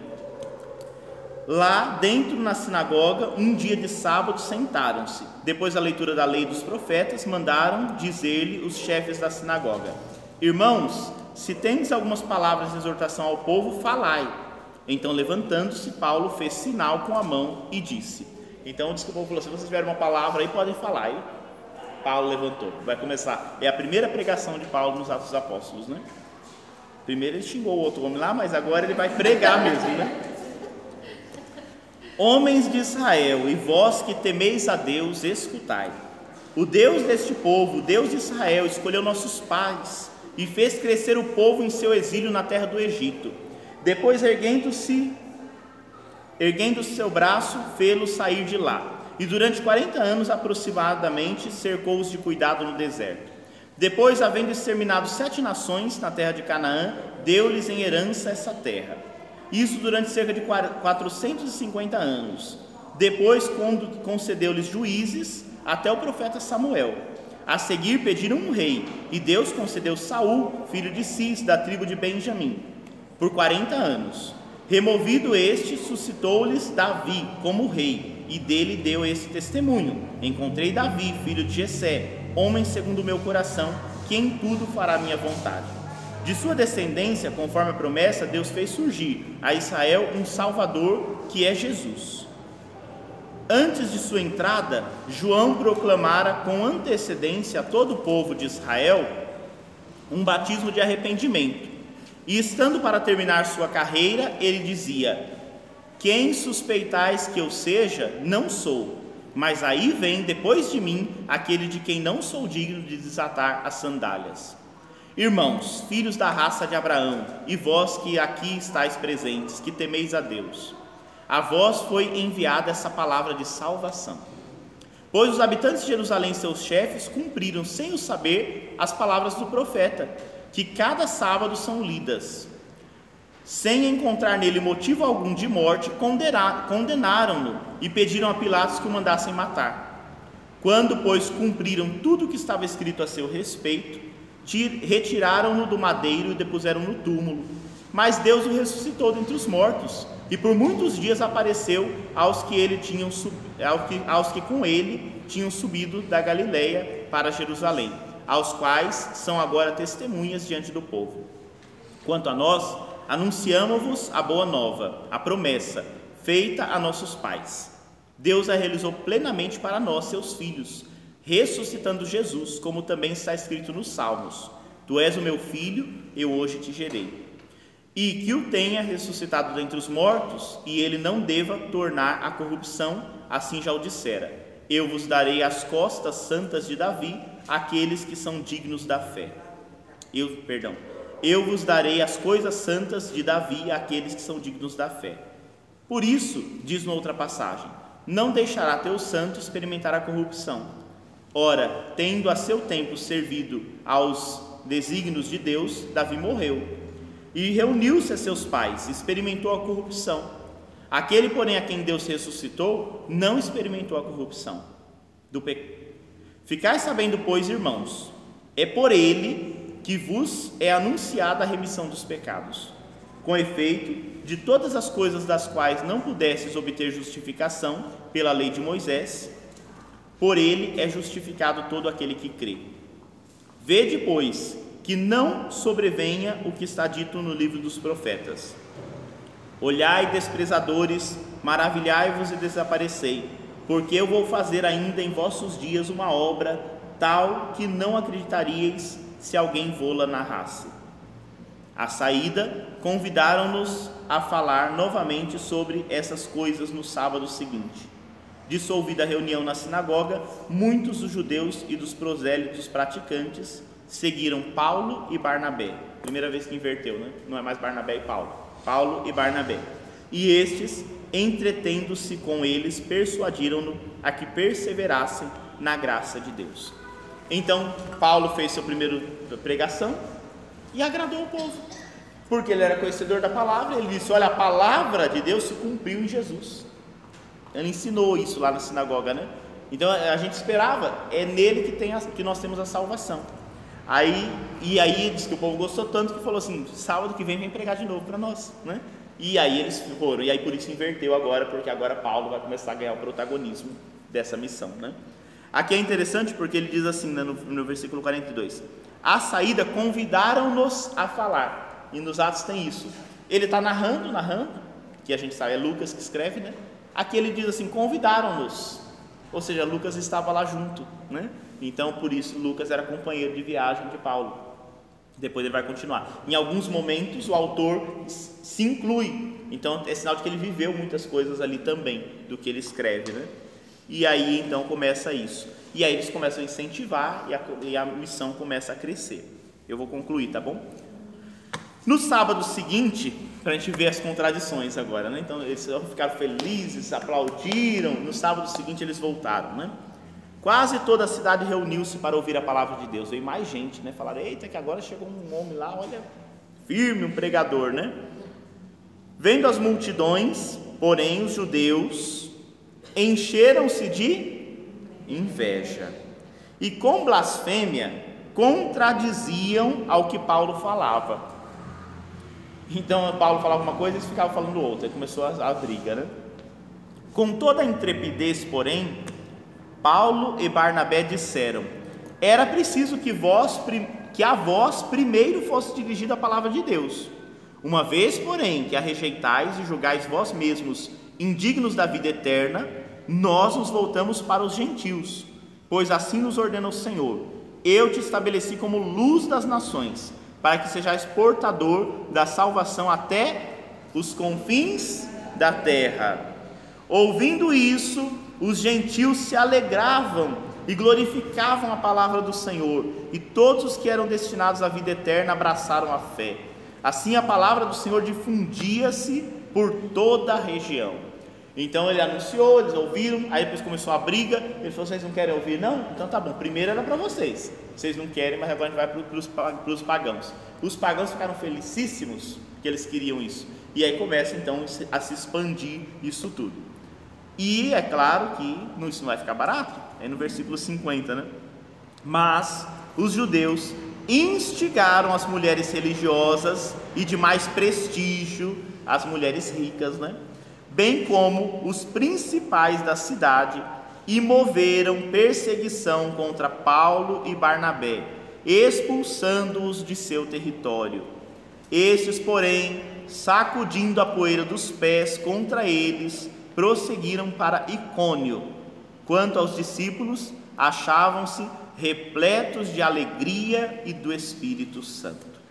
Foram para outra cidade e vai continuar a obra evangelizadora, né? capítulo 14, a gente pausa. Mas eu queria chamar ainda a atenção para uma coisinha aqui. Os discípulos repletos de alegria no Espírito Santo. As tristezas, qual que é a primeira característica dos discípulos de Jesus, daqueles que receberam o Espírito Santo? A alegria. Cristão azedo é porque não recebeu o Espírito Santo, né? Então, não cabe. O Papa Francisco já falou para nós, né? Então, a, a, a alegria é uma marca daqueles que receberam o Espírito Santo. Isso aqui é importante para nós, né? Porque às vezes a gente transformou a fé num peso. E aí falar, ah, mas aqui hoje a coisa é muito difícil. Era fácil para eles? E no entanto, toda vez diz, é com alegria. Diz que eles saíram dali sacudindo a poeira dos pés e alegres, saíram reclamando não, alegres, porque eles já tinham evangelizado e muitos já tinham abraçado a fé. E quem estava reclamando, o problema é dele, sacudiu a poeira dos pés e continuou. E vai continuar a missão. Então, uma marca daquele que recebeu o Espírito Santo é a alegria. É um dos primeiros dons que o Espírito Santo dá aos corações, é a alegria. Então, a fé é uma alegria. E às vezes a gente esquece disso. Por isso que o Papa Francisco escreveu aquela exortação, a alegria do Evangelho. Né? O Evangelho é uma alegria para nós. O dia que se tornou um peso, um fardo terrível, e a gente vive com amargura a fé, porque tem muito cristão amargo, tem alguma coisa errada. Né? Então o Papa diz que os cristãos com cara de quaresma, eles nunca chegam na, na, Páscoa, eles param na quaresma. Tem que tomar cuidado, né? Fica só na tristeza, na penitência. Não, tem que deixar a festa chegar, né? Então que a gente fique atento para nós mesmos, né? Para que a gente não se perca nesse caminho. Então os missionários são sempre alegres, são sempre felizes. Eles não têm tempo para tristeza não, porque a missão exige alegria. Então com que alegria a gente tem anunciado aos outros, né? Será que a gente tem levado um peso enorme para as pessoas? Um monte de normas, um monte de regras, um monte de pode, não pode. Olha quanta evangelização e olha, e olha o discurso dos apóstolos. Não é um discurso pode, não pode, faz, não faz. Eles não tinham tempo para isso, porque eles tinham que anunciar aquele Jesus que enfrentou todas as dificuldades e venceu, que o Pai o ressuscitou, que cumpriu as profecias. Então, às vezes, a gente perde muito tempo com coisas vãs. Que a gente tome bastante cuidado com isso, né? Fica essa, esse alerta que a palavra de Deus nos dá. Então a gente pausa aqui no capítulo 14 e aí vamos ver quanto mais a gente consegue avançar. Né? Até o capítulo 15 a gente vai ter lá o concílio e no capítulo 16 começa a grande missão de Paulo mesmo. E daí para frente Paulo vai chegar, vai começar as novas viagens missionárias dele. E aí o foco a partir do capítulo 16 é todo em cima de Paulo, né? até o final dos Atos dos Apóstolos. Isso. Vamos rezar e concluir nossa reflexão de hoje, agradecendo a Deus por termos aprofundado mais um pouquinho a Sua palavra. Pai nosso que estais nos céus, santificado seja o vosso nome, venha a nós o vosso reino, seja feita a vossa vontade, assim na terra como no céu. O pão nosso de cada dia nos dai hoje. Perdoai-nos as nossas ofensas, assim como nós perdoamos a quem nos tem ofendido. E não nos deixeis cair em tentação, mas livrai-nos do mal. O Senhor esteja convosco. Ele está no meio de nós. Abençoe-vos o Deus Todo-Poderoso, Pai, Filho e Espírito Santo. Amém.